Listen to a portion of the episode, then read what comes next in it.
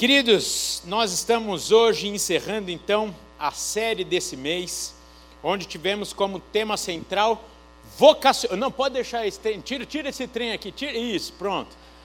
Tivemos como tema central vocacionados para o louvor da sua glória. E para que todos nós estejamos aqui na mesma página, permitam-me recapitular rapidamente o que tratamos até aqui e aproveito e reforço aquilo que o pastor Jonas tem nos incentivado. Não tem problema nenhum você ouvir outros pastores, você é, é, estudar alguma coisa durante a semana, mas nós queremos te incentivar. Ouça, assista todos os cultos aqui da nossa igreja, principalmente os dominicais, porque, apesar de, dos quatro cultos dominicais terem a mesma temática, é nesse sentido que temos caminhado esse ano, porque não se esqueça, nós estamos no ano que temos como um tema central: assim cremos, assim vivemos. Então estamos nos alinhando como corpo de Cristo, como exército, para que juntos, não em uniformidade, mas em unidade, caminhemos como corpo de Cristo. Então, às vezes você ouve um culto é, presencialmente, participa de um culto presencialmente, mas enquanto você está lavando a louça, enquanto você está indo para o seu trabalho, ouça as outras ministrações dominicais e durante a semana também, para que você enriqueça o seu conhecimento, para que o seu olhar e também os seus horizontes sejam ampliados através da percepção de cada pastor, de cada ministro aqui da nossa igreja. Amém? Então, posto isso, na primeira semana tivemos como tema. Vocês estão meio desanimados hoje, gente? Então vocês dão uns amém mais forte aí, porque eu estou animado, eu estou tô, tô fervoroso aqui, vocês não vão me desanimar, não. Sai para lá. Então, na primeira semana, tivemos como tema Todos somos vocacionados por Deus, onde a ministração então nos, nos ensinou sobre o sacerdócio universal dos crentes, ou seja, somos vocacionados para o servirmos. Aí, então, ei, glória a Deus. A voz Zélia estava a mais animada, bateu até palma aqui. Vocês aprendam com ela, viu? Na segunda semana nós tivemos a conferência missionária, que nos despertou então sobre essa necessidade de entendermos as crenças de outras religiões, e nesse mês, esse ano em especial, estudamos e aprendemos muito sobre o islamismo. Para quê? Para que possamos também nos posicionar num evangelismo pessoal, frente aos enganos ali inseridos nas doutrinas humanas, bem como também respondermos às dúvidas daqueles que querem saber mais sobre Jesus e não conseguem diante das lentes míopes de outros credos. Você aprendeu muito? Eu aprendi demais, demais, demais. E eu sei que eu acabei de falar isso, mas volte lá no, Insta, no, no YouTube, no canal da igreja e assista todos os cultos que trataram sobre o tema. Você precisa, precisa aprender mais sobre isso para hoje, mas principalmente para os dias que virão. E na sequência, então, no último domingo, nós pensamos sobre vocacionados para a janela 8 por 18 onde entendemos o caráter vocacional de qualquer profissão e atividade do cristão, nos conscientizando de não mais fazermos a separação do secular e do sagrado, ou seja, todo nosso trabalho é para o Senhor. E aí eu te incentivo e eu quero com, com muito com muito amor pela sua vida, te incentivar a decorar, mas principalmente também viver o conceito de 1 Coríntios 10, 31 e também de Colossenses 3, 23, e isso vai te livrar de muitas desilusões e frustrações ao longo da sua vida. Pegue lá as ministrações de domingo passado, sem dúvida nenhuma, você vai poder é, pensar e aprender também muito sobre esse conceito do avodar. E falando então em desilusões e frustrações, entramos no tema deste domingo, que é vocacionados para a missão de Deus. E para isso eu peço a gentileza que você abra comigo sua Bíblia, que é a palavra de Deus, na carta de Paulo aos Efésios, na conhecidíssima perícope do capítulo 4, versículos 7 a 16.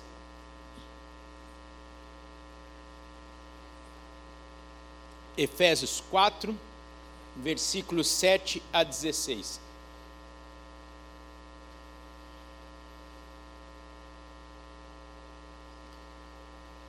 Diz assim o texto da palavra de Deus, e eu vou fazer a leitura aqui na versão Almeida, revista e atualizada.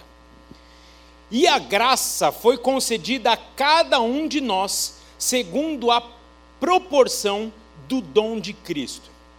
Por isso diz: quando ele subiu às alturas, levou cativo o cativeiro e concedeu dons aos homens.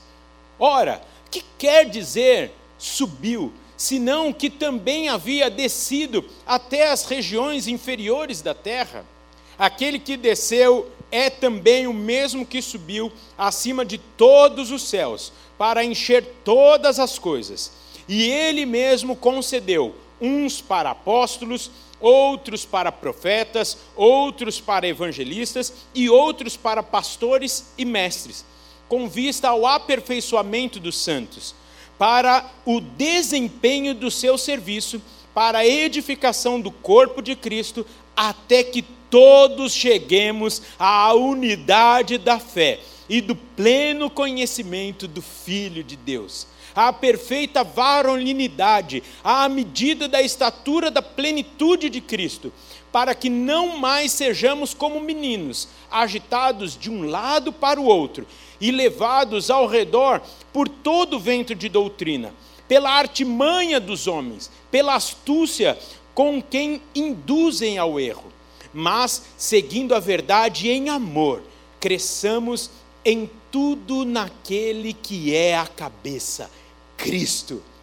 de quem todo o corpo, bem ajustado e consolidado pelo auxílio de toda a junta, segundo a justa cooperação de cada parte, efetua o seu próprio aumento para a edificação de si mesmo em amor.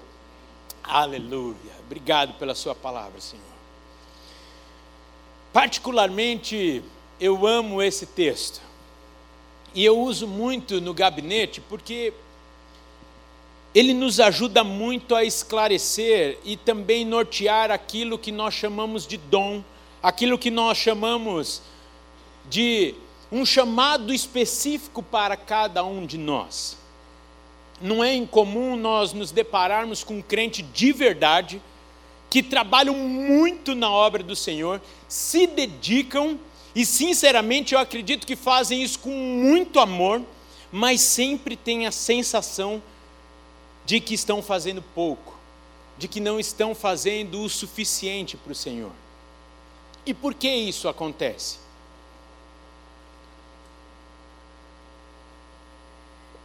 Muito provavelmente é porque se comparam com outras pessoas e não entenderam o seu papel especial na manifestação do Senhor nestes dias não entenderam a obra do Senhor como um time de futebol, que tem 11 jogadores, que vestem a mesma camisa, com uma única torcida, com o mesmo objetivo, qual seja ganhar cada jogo e no final ganhar o campeonato, mas com papéis diferentes dentro do campo.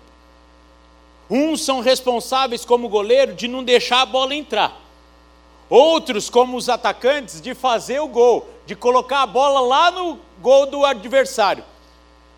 E no meio de tudo isso tem o meio de campo que tem a função de pegar a bola das mãos de um e colocar nos pés do outro lá na frente. Qual é a sua função na manifestação de Deus nesses dias? Qual é a sua função no corpo de Deus? É interessante, porque voltando um pouquinho aqui para o texto que acabamos de ler, até o versículo 6, a ênfase é a unidade da igreja.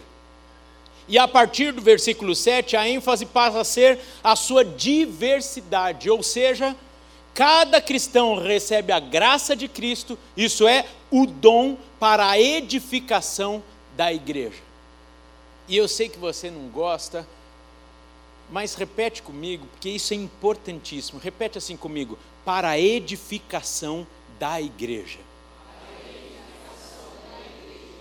Ou seja, o nosso dom não é para o nosso benefício próprio ou particular, e já tratamos isso em outra oportunidade.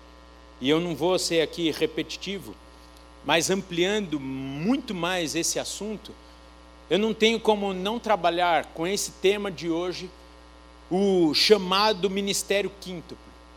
Mas não somente trazendo os quais são os ministérios que Deus confiou à sua igreja, mas também precisamos nos atentar em relação a eles, aquilo que é bom, mas aquilo que nós também temos uma tendência a puxarmos a sardinha para o nosso lado, eu vou usar esse termo. E antes de citá-los aqui, eu preciso também esclarecer que esses cinco ministérios não esgotam as áreas de atuação no reino de Deus. Ou seja, se você é, não se identificar com nenhum deles que nós vamos falar aqui, não significa que a ação, a manifestação de Deus está limitado a eles mas ser sensível à voz do Espírito Santo guiando a sua vida, no como, no quando e no onde fazer, lembrando que, como dissemos no último domingo, a vontade de Deus é boa, perfeita e agradável, e vivê-la é o melhor que podemos fazer. Portanto, hoje eu vou usar aqui as palavras do pastor Jonas, vai ser uma grande conversa, uma aula dominical mas que você esteja sensível à voz do Espírito Santo, dizendo: Ei, você está se vendo ali? Ei, você está percebendo que eu estou te movendo para isso? O melhor chamado, o melhor ministério, a melhor profissão que existe é aquela que Deus tem para você. E isso vai te garantir o sucesso, a satisfação, a alegria, a provisão em todas as áreas da sua vida. O que melhor nós podemos fazer é obedecer. O que nós precisamos é como o pastor Almeida nos levou a fazermos nessa manhã, é nos rendermos aos pés do Senhor e ouvirmos a sua voz calmamente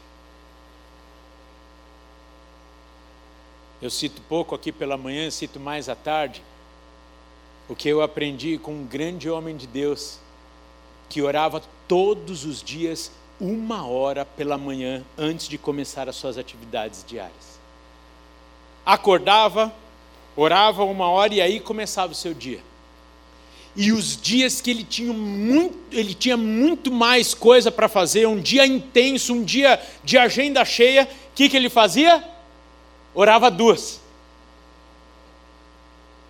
Porque ele falava: Eu preciso de muito mais graça e sabedoria do Senhor nesse dia. Ah, que grande ensino! De onde tem vindo a nossa capacitação? Quem tem guiado as nossas vidas? Quem tem soprado nas velas do nosso barco? Eu aproveito aqui e indico para quem se interessar mais pelo tema que vamos tratar agora, um livro que eu indiquei essa semana na aula do, dos vocacionados, que está aqui, A Forte Mão de Deus, de James Keldman, Keldway, depois o pastor Samuel aqui corrige meu, meu inglês, que vai falar um pouquinho mais do ministério quíntuplo, é da editora Esperança, e eu já estou citando a fonte aqui de muita coisa que eu vou falar aqui, inclusive do quadro que agora você pode pôr aqui, para nós pensarmos juntos sobre esses cinco ministérios que, volto a dizer, não esgotam a ação e a manifestação de Deus aqui, mas muito provavelmente você tem alguns traços que nós queremos trazer aqui para você nessa manhã, tanto positivos como área de atenção. E são eles então o apóstolo, o profeta, o mestre, o pastor e o evangelista. Se quiser tirar foto, tira foto. Se quiser, volta depois no YouTube e pega lá esse quadro, vai ser bom demais. Ou se não, pode buscar no livro, que vai ser muito bom. Você já conhece muito bem esses cinco ministérios, por isso nós vamos ressaltar aqui apenas o que é muito importante, como as características do qual você não pode é, simplesmente se envolver com algo ou com um chamado do qual você não tem a vocação para isso. Por quê? Vou citar de novo aqui o pastor Jonas. No fim do ano passado, numa reunião nossa, ele falou uma frase que é daquelas frases que a gente precisa tatuar no nosso coração. E ele falou assim: Nós somos responsáveis pelas expectativas que nós criamos. Por isso, nem eu nem você devemos falar que nós vamos se nós não temos condição de ir. Nós não devemos falar que vamos cuidar se assim não vai ser possível. Para que nem você, nem eu soframos, mas também e principalmente façamos outras pessoas sofrerem por aquilo que geramos de expectativas nela. E por isso que eu gostaria de pensar de forma tão didática sobre isso. Então vamos lá. O apóstolo. A primeira coisa que nós precisamos entender é que o apostolado não é uma função hierárquica, ou seja, ele não é o chefe. Mas ele é um líder, sem dúvida, mas que tem uma visão ampla, que enxerga possibilidades além da média, ou seja, muito mais além do que a grande maioria dos cristãos e até mesmo líderes, pastores. E aqui eu vou fazer só um, um, um apontamento. Na nossa cultura, nós não temos o costume de é, ungirmos apóstolo, evangelista, mestre, pastores e acabamos é, ungindo, ordenando todos como pastores. E é interessantíssimo nós entendermos isso Volto a dizer, vou ser repetitivo, para que não haja um sofrimento próprio e também não seja colocado a expectativa na vida de outras pessoas daquilo que você não vai fazer, porque não é o seu chamado, o seu forte, a sua facilidade. Amém? Amém? Amém. Ei, maravilha, igreja. Então, o apóstolo é aquele que enxerga acima da média, é um visionário e por isso ele sempre está em movimento, ele é um fundador nato, é alguém que sempre está começando um trabalho, uma igreja, uma ação, um propósito. E aqui eu não vou citar os nomes das nossas, da, dentro da nossa equipe, mas você vai perceber que a nossa igreja é riquíssima em cada um desses chamados aqui. E você vai falando, ah, esse daí é o pastor fulano. Essa é a característica do pastor ciclano. Que privilégio é fazermos parte dessa igreja. O Senhor tem nos dado muito. Só que também a palavra de Deus nos ensina: quem muito é dado, muito será cobrado. O apóstolo ele reconhece talentos, ele os fomenta, ele abre espaço para o desenvolvimento das pessoas, e em outras palavras, aqui ele é um formador de novos líderes. E onde está aqui o ponto de atenção? Eu vou chamar de perigo, mas por favor, entenda que não é um perigo, mas é onde sempre precisa estar tá ali, principalmente a pessoa que tem esse chamado, atento para não errar nisso. Por quê? Porque, por suas características, o apóstolo pode levar os obreiros ao esgotamento. Porque ele é aquele cara agitadão que faz, que vai, acontece, não sei o quê, e não necessariamente a equipe que está com ele tem esse fôlego todo. Por isso que muitas vezes nós percebemos no ministério de alguém que tem o chamado apostólico, pessoas parando no meio do caminho, respirando de língua para fora. E principalmente o apóstolo tem que perceber essas pessoas para que haja um cuidado. Por quê? Porque também pode haver uma imaturidade espiritual. Porque se não cuidar, pode estar focado no muito fazer, que tem muita energia, tem uma visão de águia, vai lá na frente. Então vai fazendo, fazendo, fazendo, fazendo, fazendo, e de repente, não incomum, ele chega sozinho. Ele falou: Ué, cadê todo mundo que começou comigo?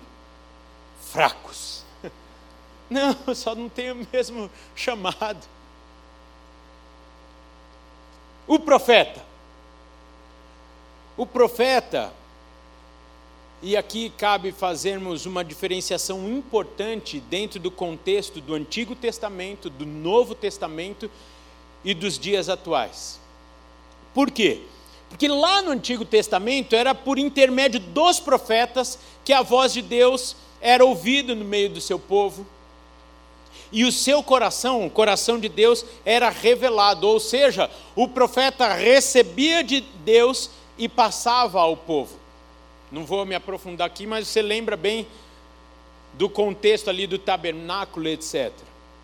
Já na nova aliança, os profetas não são mais o único canal de Deus, porque Deus fala por meio do Filho e também fala por meio do Espírito Santo a todos os crentes. O véu foi rasgado, lembra? E o profeta, então, na nova aliança, não possui o dom da profecia de forma exclusiva, mas ele complementa a habilidade de outros cristãos na capacidade de ouvirem a voz de Deus. Nesse sentido, então, o profeta ele vai atuar como um admoestador, que protege muitas vezes da igreja e dos crentes de ficarmos numa superfície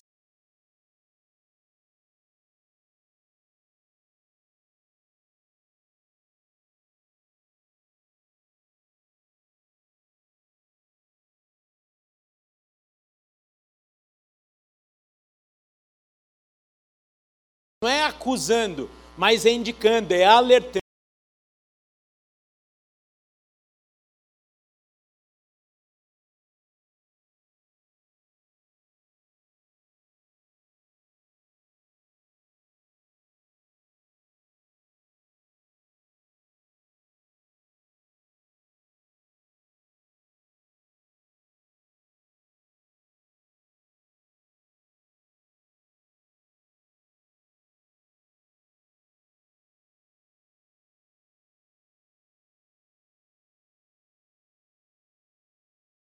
Você lá para o fundo. Esse é um cuidado. Esse é um ponto de atenção. Receba muito, mas também ofereça muito. Entenda que você é um canal, que o Senhor está te levando para a instrução, para levar o seu povo ao crescimento. E aqui eu vou usar um pouquinho aqui da pedagogia e psicologia para te alertar que 90% da facilidade de aprendermos algo está em ensinar. Então, se você quer mesmo aprender alguma coisa, ensine. Se você quer aprender sobre a palavra de Deus, ensine sobre a palavra de Deus. Envolva-se aqui, por exemplo, com a instrução e o cuidado do novo convertido. Quem vai cuidar das 35 mulheres que entregaram a vida ao Senhor ontem? Oi? As mulheres. E quem são as mulheres que vão cuidar dessas mulheres? As dispostas. Ah, Rafael, eu não sei. Pronto, está aí uma ótima oportunidade para você aprender, ensinando. Aqui na nossa igreja está tudo prontinho. Um livrinho com passo a passo. Lógico, você vai estudar antes, vai orar antes, vai falar, Senhor, me capacita, me ajuda aí, Rafael, dá frio na barriga. Dá. Você acha que eu estou aqui com uma barriga quente? Dá frio na barriga. E que bom, porque o meu pai me ensinou, filho, o dia que você subir no púlpito e não sentir frio na barriga, cuidado! Você não está mais dependendo do Espírito Santo. Você está confiando em você. Então viva com esse frio na barriga, dependa do Espírito Santo e seja útil nas mãos dele. Amém? Um amém fraquinho. Vou tomar uma. Ô, gente, eu estou tomando água demais, que eu estou falando desde sexta. E vou falar, hoje à tarde ainda dou aula no curso de noivos, depois volto, ministro no culto das 17 de novo. Glória a Deus pela água que nos hidrata e cuida da nossa voz. Aí chegamos no pastor. O pastor é aquele que preocupa-se com as pessoas individualmente. Ele olha aqui para a igreja, mas ele sabe quem veio e quem não veio no culto. Que ele está olhando cada um, você, hein?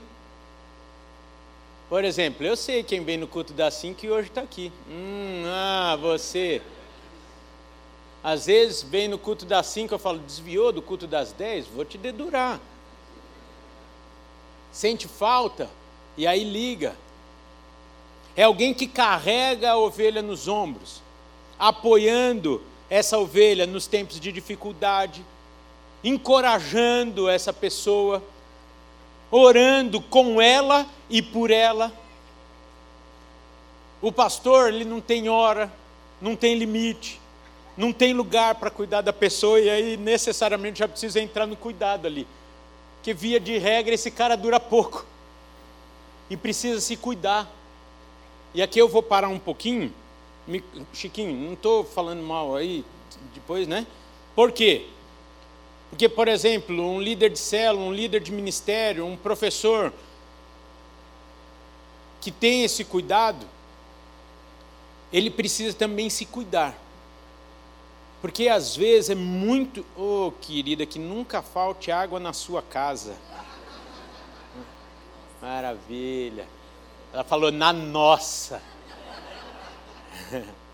Ei, glória a Deus. Você vê, case com uma mulher que cuida de você.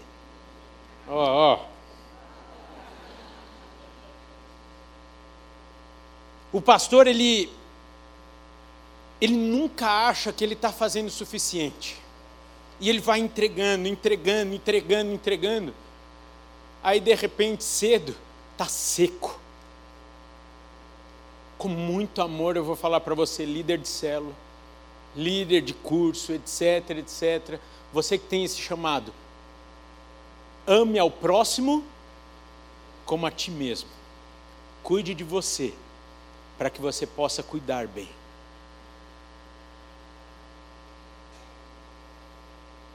Às vezes o pastor ele vai, vai, vai, vai, vai na ânsia, porque, gente, pastorear uma igreja é enxugar gelo. Não cabe o serviço. Liga para alguém que você vai ver, você sempre vai ter um motivo para orar. Você sempre vai ter alguém para se preocupar. Você é líder de célula, tem 12 pessoas lá com você. É mais de uma pessoa por dia, você trabalha, você estuda, você tem família, etc, etc. E cuidado, a família é o seu primeiro ministério. E cuidado, porque antes de você cuidar da sua família, você tem que cuidar de você mesmo.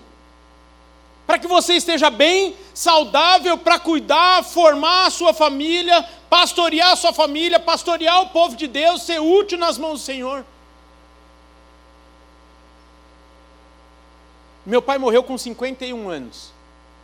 E eu aprendi a ser pastor com meu pai. Ele abria e fechava a igreja.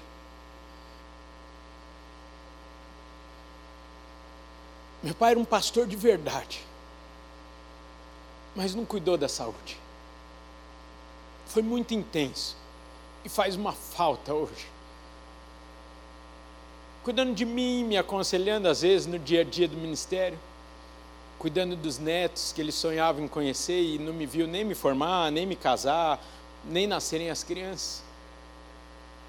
O Senhor está no controle de todas as coisas. Eu creio, e eu já falei aqui em outras ministrações, que eu vejo até a perfeição de Deus na morte do meu pai.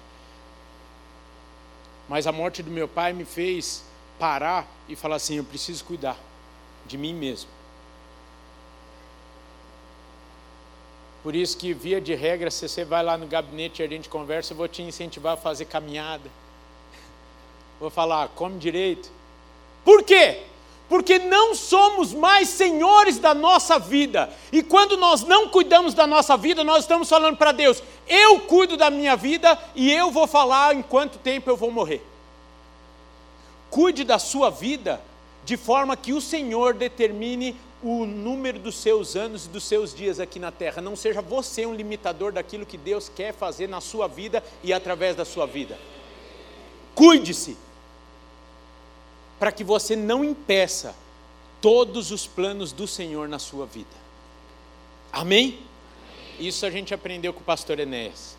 A gente ia almoçar com ele. Você põe um, um prato assim, ó, um pouquinho mais amontoado. Ele falava: Você não vai durar muito. Você come demais. Se você é tão teimoso, faça que nem eu, case com uma nutricionista, para ela te vigiar o tempo inteiro. Qual que é o perigo do pastor? Por ficar mimando, o crescimento para. Ele vai se fechando naquele pequeno grupo, mesmo que o pequeno grupo seja de 5 mil pessoas. Porque, como a gente falou há pouco, é enxugar gelo. E você vai cuidando, cuidando, aí você fala, não dou conta. Aí você está fazendo a caminhada, você está lembrando de um, aí você ora, aí você manda mensagem, você faz, acontece, não sei o quê. Aí você fica tão focado que você esquece na expansão do reino de Deus. Você esquece que tem gente sofrendo lá fora. E aqui me leva a já caminhar para o evangelista. E a característica do evangelista é porque o pastor ama tantos crentes que muitas vezes ele esquece dos incrédulos. Ele vive tanto esse ambiente aqui, ama tantos crentes, as ovelhinhas, porque ele carrega no ombro, ele cuida daquele que quebrou a pata, ele larga 99 para ir atrás de uma só, que ele esquece lá do incrédulo. E por isso Deus providenciou o evangelista. Por quê? O evangelista ele tem essa habilidade especial aí no contato com os não cristãos apresentando o Evangelho de maneira clara, de maneira compreensível. Ele se adapta, ele é um camaleão. Ele chega lá na Bahia, ele começa a falar oxente. Ele chega em Minas, ele fala uai. Eles são criativos. E chega onde talvez nenhum desses outros chega e vai. Qual que é o perigo?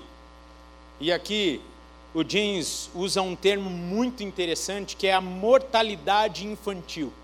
Ou seja, se não adotar medidas seguras do crescimento, gerando também uma dispersão dos crentes. Ou seja, desses crentes maduros. Qual que é essa mortalidade infantil? Ele traz muita gente, mas às vezes ele não tem a capacidade de investir na formação desses e aí morre desnutrida aquela criança. Teve uma experiência com Deus, mas não recebeu um alimento para o seu crescimento. E se conseguiu crescer, lá na maturidade, fala: eu preciso de mais. Porque às vezes o leite não é suficiente, ele precisa de carne, de picanha. Não, de picanha não, que é gorduroso. Minha nutricionista fala que é patinho, é, é patinho, filé mignon, trem aí. Filé mignon não, porque é missionário, então fica só no patinho. Precisa de carne, precisa de substância para o crescimento, para o desenvolvimento, na sua jornada de fé, na sua caminhada cristã. E aí, com isso, já caminhando aqui para o final, você percebe a maneira linda com que esses ministérios se completam, porque onde o evangelista para, onde que entra? O mestre. Entre o pastor. Você percebe? O pastor está aqui. O evangelista está lá, trazendo. O pastor está aqui cuidando. O apóstolo está abrindo as fronteiras. Rafael, eu não me identifiquei com nenhum dos cinco. Aí eu tenho uma pergunta para te fazer então. O que te impulsiona?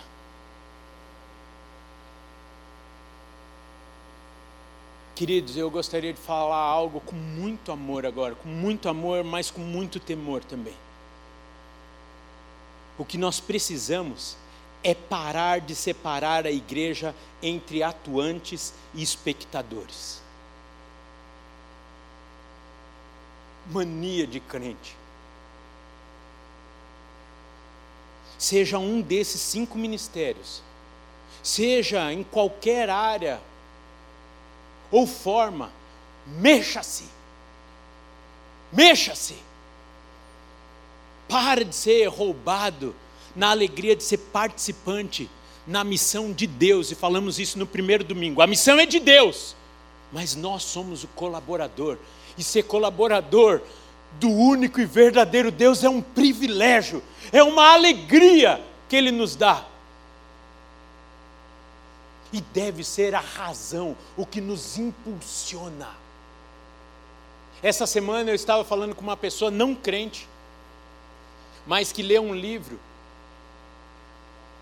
que explica a diferença do trabalho para o protestante, do cristão protestante e de qualquer outra religião.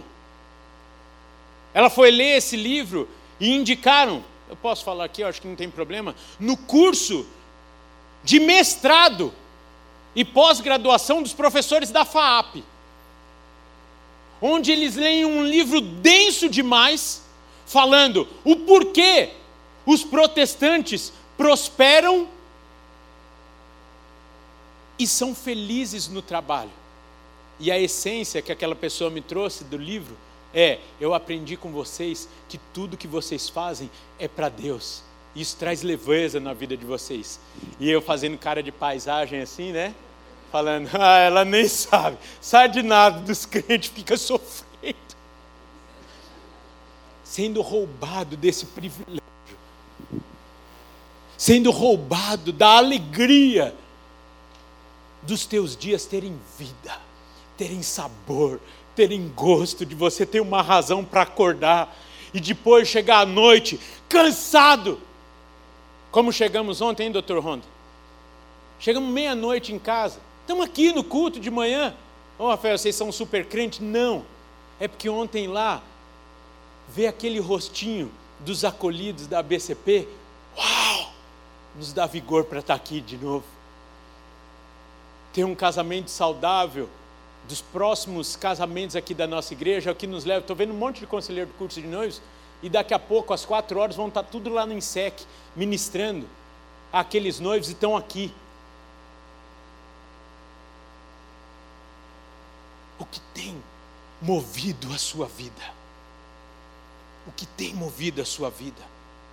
Para de ser um mero espectador e seja atuante e participante na ação e na manifestação de Deus no dia 26 de setembro de 2022.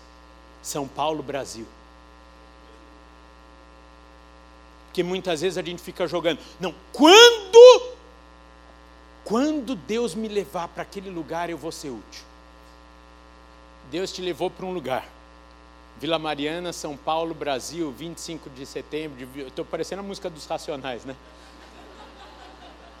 Os, os novos convertidos que conhecem, os mais antigos não conhecem a música dos Racionais. São Paulo, 25 de setembro. Deus quer te usar hoje, agora, amanhã, depois de amanhã, depois de amanhã. Não espere o arrepio na espinha para você começar. Mexa-se! Vá com o que você tem hoje e Deus te mostrará o caminho, a forma, as pessoas e vai te enviando o suprimento em cada momento da sua vida. Porque aquele que te chamou não vai te abandonar no meio do caminho, pode crer nisso. Aquele que te chamou vai te capacitar. Aquele que te chamou não vai te envergonhar se você continuar dependendo dele em todos os momentos. Muitas vezes, muitas vezes mesmo, nós estávamos falando isso na nossa reunião de conselho na quarta-feira. Você não vai começar com tudo formatado, com tudo pronto.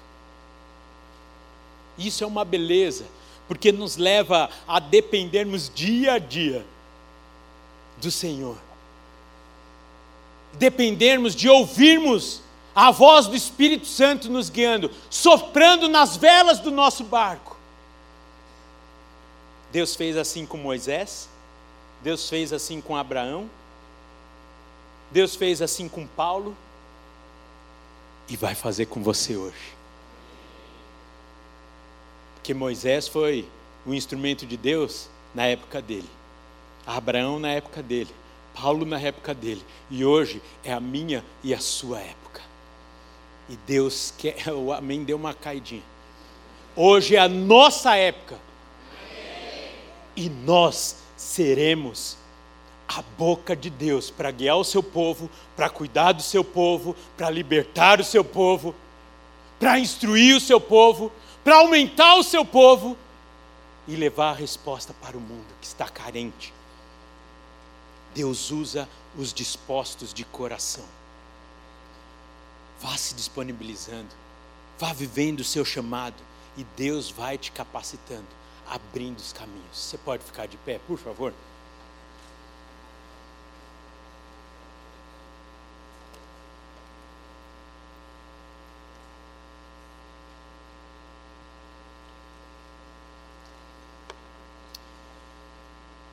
Que tal você fechar os seus olhos e falar: Senhor,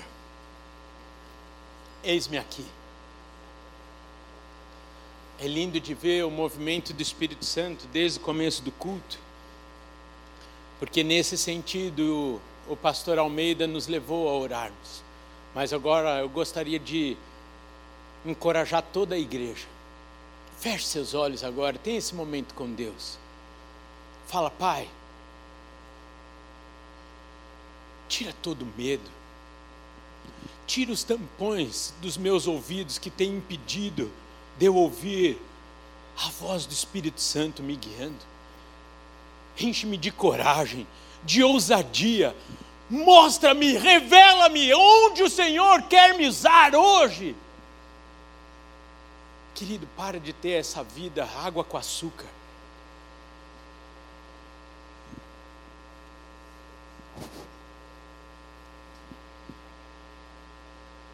Senhor quer te usar de forma intencional de forma intensa. E acredite, essa vai ser a sua maior alegria e o seu vigor, dia após dia.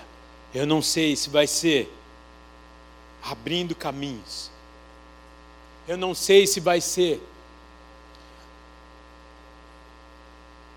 buscando o não crente, eu não sei se vai ser cuidando do crente, eu não sei se vai ser ensinando, eu não sei se vai ser abrindo as fronteiras dos olhos das pessoas.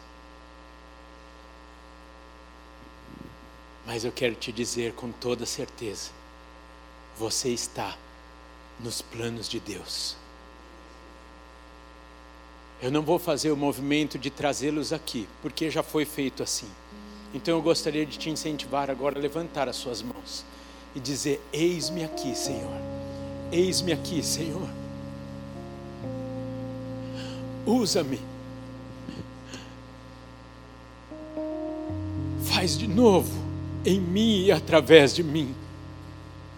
Marca a minha geração através da minha vida, Pai. Querido, eu olho daqui e vejo tantos crentes maduros e o Senhor te diz nessa manhã, filho, para de olhar para aquilo que eu não te chamei. Para de se comparar, para de limitar a minha ação na sua vida, através da sua vida. Pai, nós temos recebido tanto,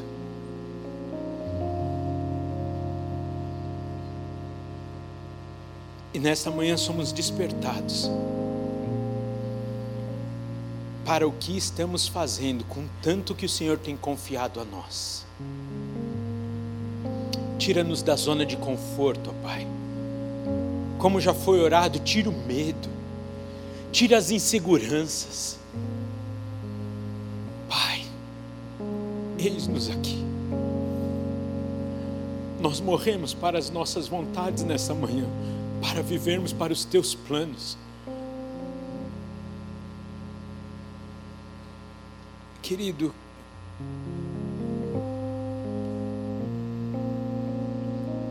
você se lançar nas, nos braços do Pai nessa manhã.